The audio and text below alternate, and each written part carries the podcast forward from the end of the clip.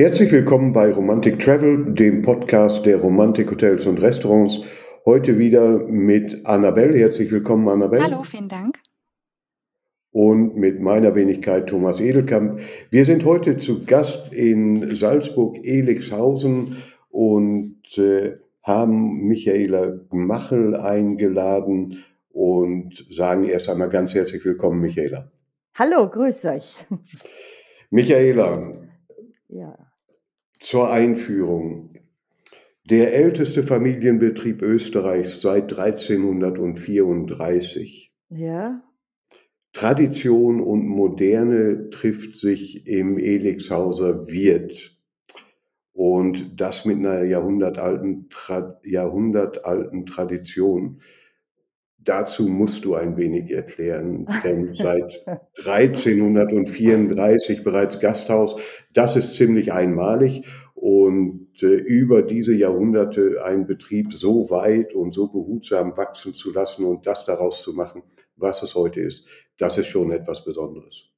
Ja, das ist wirklich was Besonderes. Also ich bin die 23. Generation für die 24. Generation ist auch schon gesorgt und äh, meine älteste Tochter geht in die Hotelfachschule und es schaut gut aus, dass es auch wieder weitergeht bei uns.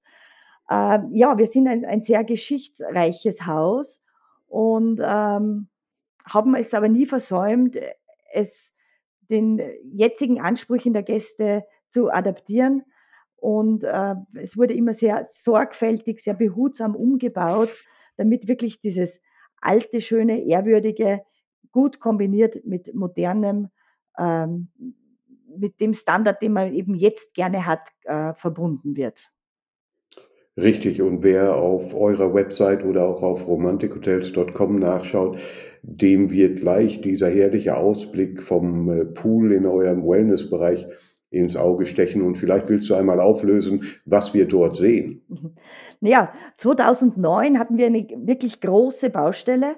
Äh, wir haben Zimmer gegenüber renoviert, wir haben Zimmer gegenüber dazugebaut und eben im dritten Stock den Wellnessbereich. Das war damals 2009 wirklich ganz was Besonderes, weil Wellnessbereiche im obersten Stockwerk in Österreich, also ich will jetzt nicht sagen, dass wir die ersten waren, aber kaum kaum zu finden waren. Und äh, der Blick ist einzigartig. Also man sieht von uns bis nach bis nach äh, äh, Salzburg in die, in die Stadt zur Festung. Maria Blein, die Wallfahrtskirche ist vielleicht auch für einige ein Begriff. Und du hast halt rundherum diese schöne hügelige, hügelige Landschaft.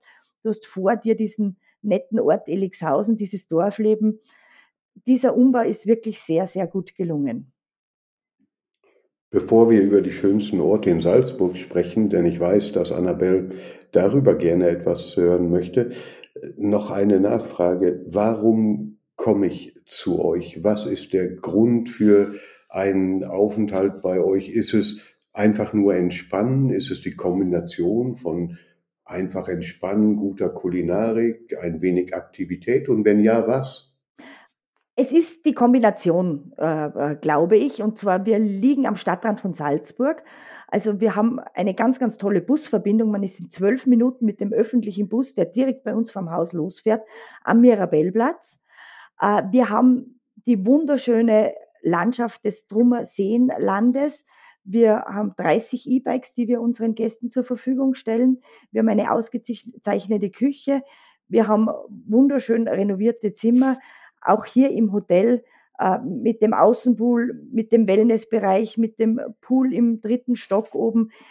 Es fehlt dem Gast an und für sich nichts. Also wenn er unser Haus versteht und es genießen kann, dann ist er perfekt bei uns aufgehoben. Sehr schön. Ja, also Salzburg, das ist auf jeden Fall auch definitiv alleine schon eine Reise wert, wenn man nicht nur einfach zum Entspannen äh, zu euch kommt ins schöne Elixhausen. Was sind denn die schönsten Orte in Salzburg, die wirklich nur Einheimische kennen? Ja, das war eine interessante Frage und, und ich bin dann in mich gegangen und habe dann für mich den St. Bas St. Sebastiansfriedhof gefunden. Der St. Sebastiansfriedhof ist ein 400 Jahre alter Friedhof im Zentrum von Salzburg in der Linzergasse, der eine, einen wunderschönen alten Baumbestand hat, ganz, ganz viele Grünflächen bietet, äh, man diese schönen alten Gräber sieht und was neu oder relativ neu ist, dass er jetzt auch wieder bestorben wird. Bestorben bedeutet, dass man sich dort auch jetzt wieder ein Grab kaufen kann, um am Sebastiansfriedhof dann seine letzte Ruhe zu finden.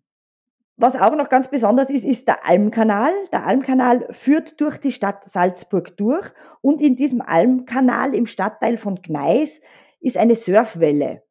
Also surfbegeisterte Salzburger können unter der Festung mit ihrem Surfbrett super zentral, super regional äh, das ganze Jahr surfen. Das ist wirklich ganz was Besonderes.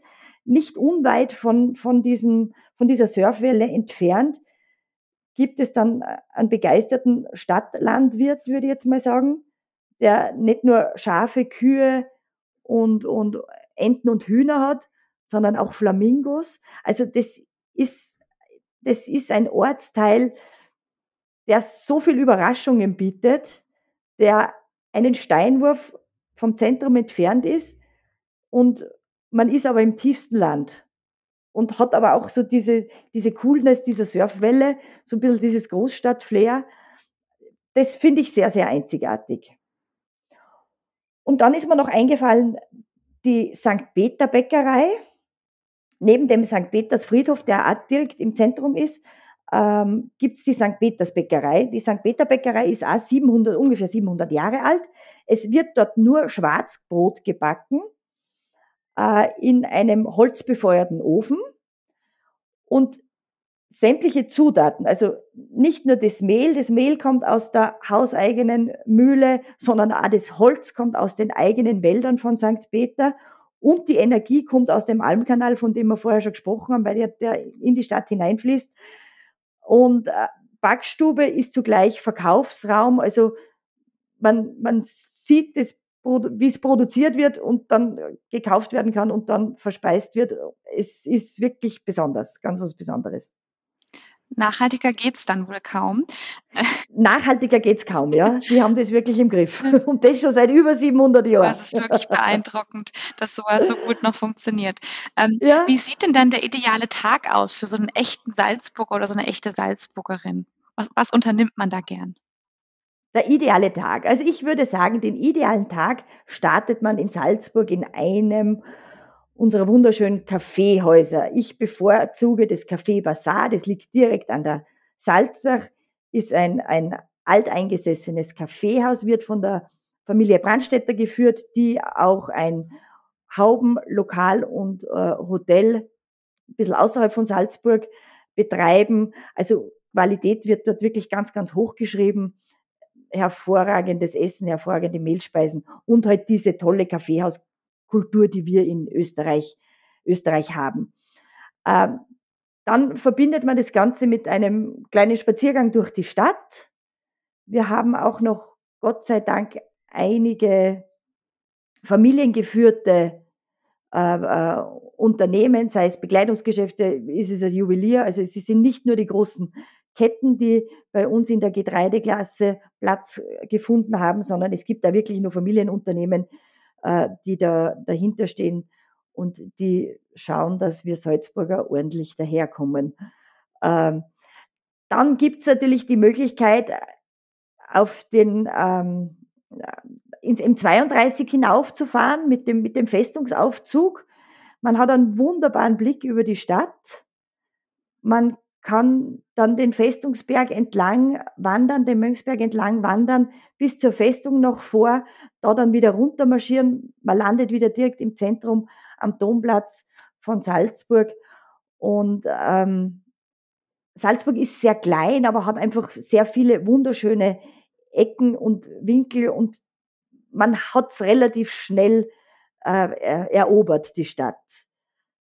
Da da braucht es nicht besonders viel, sondern so, so ein bisschen Mut, durch die Stadt zu wandern. Aber es gebraucht genau das, nämlich die Tipps vom Einheimischen. Und das, was unsere Hörer und Hörerinnen jetzt gehört haben, denke ich, ist so inspirierend, äh, dass es jeden guten Reiseführer ersetzen kann. Hoffentlich. ganz, ganz herzlichen Dank. dafür. Und äh, ich möchte noch mal zurückkommen auf die Tradition, die in Österreich ja bekanntermaßen eine, eine große Rolle spielt. Und wenn man in dieser Familientradition verhaftet ist und verhaftet im positivsten äh, Sinne des Wortes, dann stellt sich natürlich die Frage, was gibt man der nächsten Generation mit? Was ist es, Michaela, was du als äh, Gastgeberin der nächsten Generation mitgeben möchtest oder versuchst mitzugeben? Also ich glaube, dass es ganz, ganz wichtig ist, dass man der nächsten Generation ähm, das auch ordentlich vorlebt. Also wenn die jetzt sehen, dass die Mutter jeden Tag am Verzweifeln ist und nicht mehr weiß, was sie machen soll, dann wird es wahrscheinlich ein bisschen schwierig werden mit der Übernahme. Wenn man das alles ordentlich handelt, ordentlich kommuniziert, das Ganze der nächsten Generation ordentlich vorlebt, dann sehen die, dass das äh, jeder Beruf, glaube ich, hat seine Schwierigkeiten und jeder Beruf hat seine, seine Plus und Minus. Aber wir hier in der Hotellerie Gastronomie als Gastgeber, das ist schon auch was besonders Schönes, wenn man, wenn man Gäste glücklich machen kann. Du, du hast sofort dein Feedback, man kann sofort auf Dinge reagieren. Ähm, und wenn man gerne unter Menschen ist und, und gerne Gäste bewirtet, dann ist das was Schönes. Also ähm, ich glaube, dass es einfach sehr viel daran liegt, wie man das Ganze kommuniziert. Glücklichmacher. Das hast du sehr schön formuliert. Das habe ich mal gesagt, ja genau richtig. Ja, wir sind Glücklichmacher. Das kennen wir ganz schnell. Ja.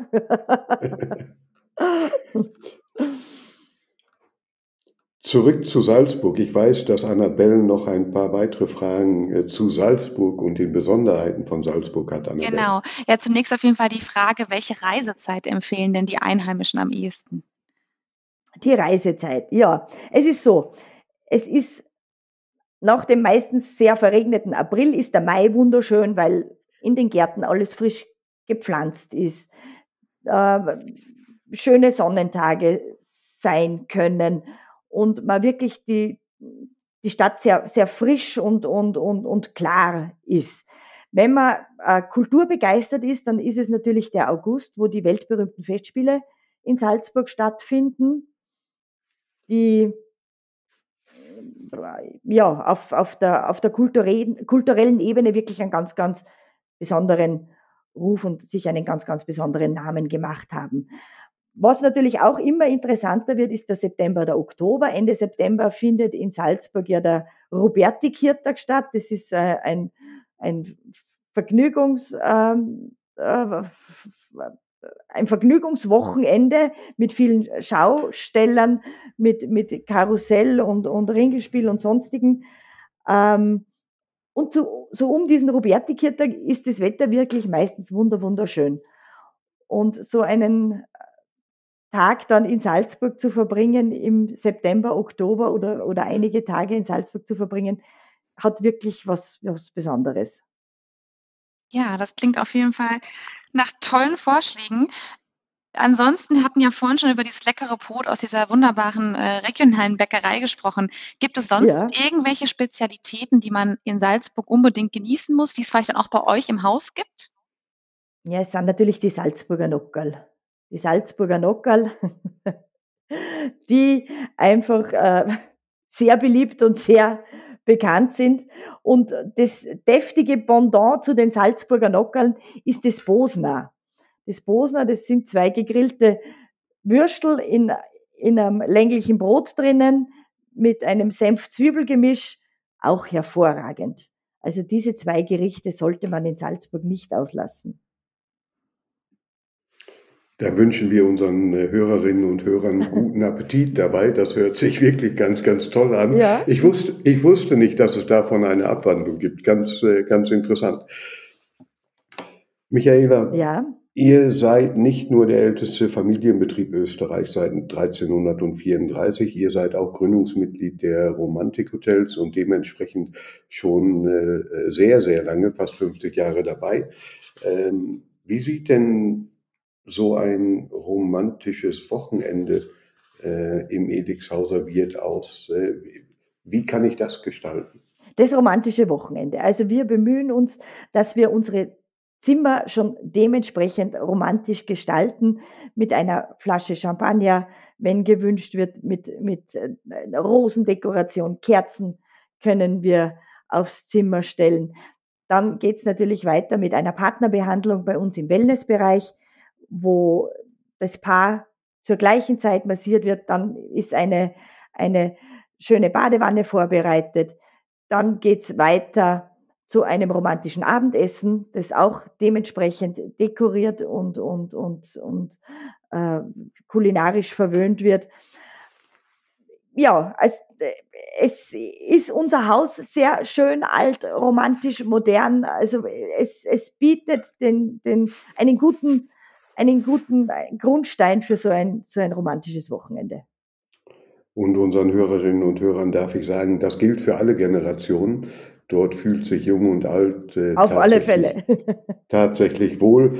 Äh, und auch das, äh, das Restaurant ist äh, äh, ein Restaurant, was auf hohem Niveau kocht. Ähm, ihr seid äh, dort mehrfach ausgezeichnet, Michaela. Genau, richtig. Gibt es dort eine Philosophie, die ihr verfolgt? Ja, also uns ist es ganz wichtig, dass wir regionale Produkte fair kochen also ich habe es nicht besonders gern, dass man von weiten Fernen irgendwas äh, herkarren muss, weil ich glaube, dass wir in einem gesegneten Land leben und äh, so viele gute Produkte vor der Türe haben, dass ich jetzt nicht unbedingt Dinge brauche, die schon sehr, sehr viele Kilometer zurückgelegt haben. Also die Regionalität ist mir und Gott sei Dank auch meinem Küchenteam sehr, sehr wichtig. Sehr schön zum Abschluss äh, eine ganz persönliche Frage. Was macht Michaela Gemachel zum Entspannen nach Feierabend oder für die kurze Auszeit? Viele Kilometer fahren oder ist es direkt in der Umgebung? Ich genieße die Stadt sehr. Also es, es, natürlich ist es auch einmal nett, überhaupt wenn es bei uns ein bisschen ungemütlich und kalt ist, irgendwo hinzufliegen, wo es sonnig ist. Aber mit den E-Bikes in die Stadt hineinzufahren, ist wirklich ganz, ganz toll. Man hat kein Parkplatzproblem, man ist gleich drinnen. Beim Nachhauseweg ist es ein bisschen mit dem Motor unterstützt, also ist das überhaupt kein Problem, letzten, diesen letzten Hügel nach Elixhausen hinauf zu schaffen. Und in Salzburg zu sitzen und, und einen Kaffee zu genießen oder ein gutes Glas Wein, sich mit Freunden zu treffen, das ist für mich Erholung, das mache ich total gerne. Super. Ganz herzlichen Dank, liebe Hörerinnen, liebe Hörer. Äh, wir haben viel über Salzburg erfahren, was selbst wir äh, ja. noch nicht wussten und äh, haben eine lebensfrohe, hochmotivierte Michaela Gemachel heute gehört und wir würden uns freuen, wenn Sie den Edixhauser Wirt demnächst einmal besuchen. Hören Sie gerne wieder rein in unsere nächste Episode unseres Podcastes. Für heute sagen wir ganz herzlichen Dank fürs Zuhören von mir und natürlich auch von Annabelle, hallo und tschüss. Und natürlich auch von mir. Auf Wiedersehen. Danke vielmals fürs Zuhören. Ich freue mich auf Ihr Kommen.